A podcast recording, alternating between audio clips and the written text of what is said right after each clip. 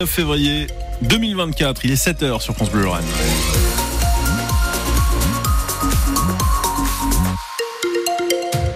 François Pelleret. Ilan Malka, comment débute euh, cette semaine dans le ciel de Moselle? Bah, C'est nuageux, hein, avec mmh. euh, de la brume sur le PIO, donc euh, vigilance si vous conduisez dans le secteur. Des températures autour de 7 degrés ce matin, autour de 11 cet après-midi. On en parle en détail après les infos. François, une tolérance pour les propriétaires de logements mal isolés. Oui, le gouvernement aménage sa future règle sur les DPE, les diagnostics de performance énergétique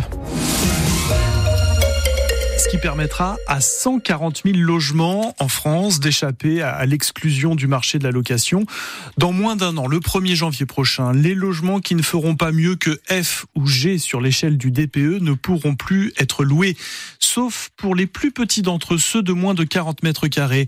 Une nouvelle forcément bien accueillie par les agents immobiliers qui se préparent à une pénurie, comme le président de la FNAIM en Moselle, Franck Job.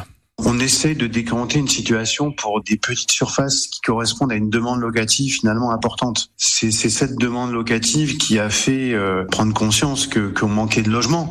Donc à un moment donné, en mettant des restrictions, effectivement, euh, ça, ça, rend le problème euh, impossible à résoudre. Et en, en permettant à ce que le, le, le, DPE soit revu, ça va permettre quand même de remettre des biens sur le marché. Finalement, c'est ça la priorité, hein, parce qu'on va quand même remettre pas loin de 140 000 logements sur le, sur le marché national.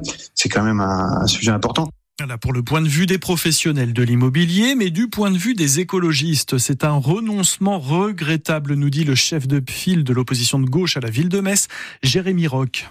C'est à, nouveau un formidable recul euh, de ce gouvernement pour euh, à la fois la transition écologique et la transition sociale. La transition écologique parce qu'on va laisser euh, les propriétaires continuer à louer leur passoire thermique aux locataires. La transition sociale parce qu'on va laisser les locataires continuer à jeter l'argent du chauffage par les fenêtres, alors que les propriétaires, eux, ne seront pas en obligation de faire les travaux nécessaires. Jérémy Roch, président du groupe Uni, l'opposition de gauche à la ville de Metz.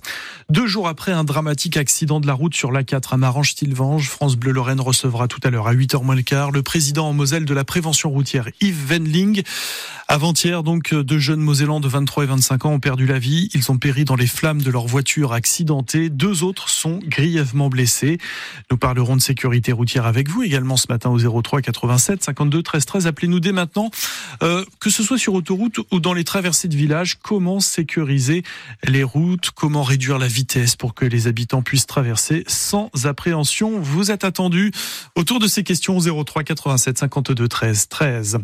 Nos vacances scolaires, celles de la zone B, débuteront elles aussi avec euh, elles aussi avec une grève à la SNCF. Les aiguilleurs annoncent un mouvement semblable à celui de leurs collègues contrôleurs le week-end dernier.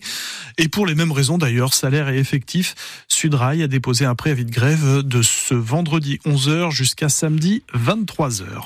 Israël pose un ultimatum au Hamas. Oui, si les otages ne sont pas libérés avant le 10 mars, premier jour du ramadan, alors l'armée attaquera la ville de Rafah, cette ville du sud de la bande de Gaza qui abrite 1 400 000 personnes déplacées, réfugiées.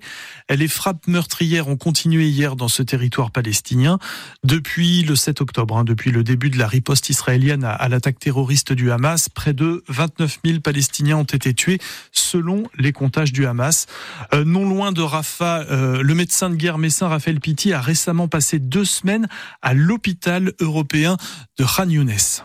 L'hôpital était un hôpital de 400 lits, il en contenait déjà 900 de patients hospitalisés, il manquait de tout sur l'afflux de gens qui venaient au niveau des urgences simplement pour des pathologies aiguës, des pathologies chroniques, des pansements, etc., venaient se surajouter constamment des blessés, des bombardements, des tirs de sniper, etc.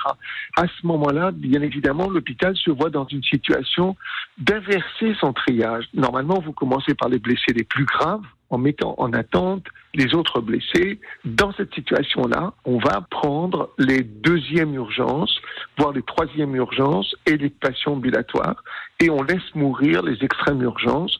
Par exemple, tous les blessés du crâne, on les laissait mourir. Ils allaient prendre beaucoup de temps, ils allaient prendre beaucoup de moyens, ils allaient prendre des lits de réanimation, et que les chances de les en sortir n'étaient pas évidentes. Ces patients-là, mouraient sans aucune assistance médicamenteuse pour les accompagner dans leur décès. Le médecin Raphaël Pitti, médecin de guerre et qui est de retour euh, depuis euh, moins de 15 jours. Donc de la bande de Gaza, Israël est au centre des audiences qui s'ouvrent aujourd'hui à La Haye, aux Pays-Bas, à la Cour internationale de justice. Des audiences sur les conséquences juridiques de l'occupation des territoires palestiniens depuis 1967. 52 pays sont appelés à témoigner. Euh, dans la Meuse, Lucie avait fugué euh, dans le sud du département et au bout de 14 jours de recherche, les gendarmes ont retrouvé hier cette adolescente de 16 ans. Elle se trouvait dans un appartement du secteur de Ligny en Barrois. Elle est en bonne santé. Elle était cachée dans le coffre de rangement d'un canapé lit et c'est le chien des gendarmes qui l'a débusqué. Euh, Lucie avait quitté son domicile de Vavincourt. Ce n'était pas la première fois qu'elle fuguait.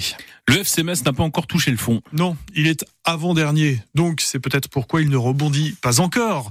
Mais il y travaille. Hein, avec cette nouvelle défaite à pleurer 3-0 hier à Montpellier. Deux buts encaissés à chaque fois en tout début de première et deuxième période. Et le troisième en fin de rencontre sur penalty. Ça fait huit défaites sur les neuf derniers matchs.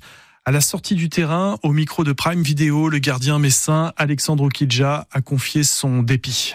Bien sûr que je suis touché. On nous demande d'avoir des résultats cette saison. On a un manque, euh, je ne sais pas si c'est d'efficacité ou, euh, ou d'envie. Aujourd'hui, il n'y a qu'une équipe qui a, existé, c'est Montpellier. On voit vraiment une équipe euh, réellement qui veut, qui, qui, veut se maintenir. Nous, de notre côté, il manque, il manque des choses. On sait, on sait ce qui manque, mais bon, c'est sur le terrain qu'il faut, faut parler. C'est pas, c'est pas après le match. Moi, j'ai l'habitude de, de, rien dire, d'essayer de bosser à l'entraînement et de, et donner, me donner à fond à chaque match. Mais voilà, des belles paroles, que ce soit les supporters euh, les gens qui aiment le FC Metz, ils ont plus envie d'entendre des bonnes paroles, ils ont envie de voir des actes. Vendredi, on joue Lyon, donc ça arrive très très vite. Et euh, il va falloir euh, vite, vite, vite avoir des résultats parce que ça fait trop longtemps qu'on attend. Oui, comme le dit le gardien Grenat Alexandre Kidja, prochain épisode dès vendredi 21h face à Lyon à domicile. Le FC Metz est 17e de Ligue 1, donc avant-dernier, à 5 points du barragiste.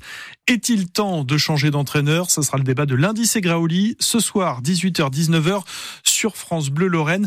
On retient également de cette 22e journée euh, Brest qui devient le dauphin du Paris Saint-Germain après sa victoire sur Marseille hier soir 1 à 0.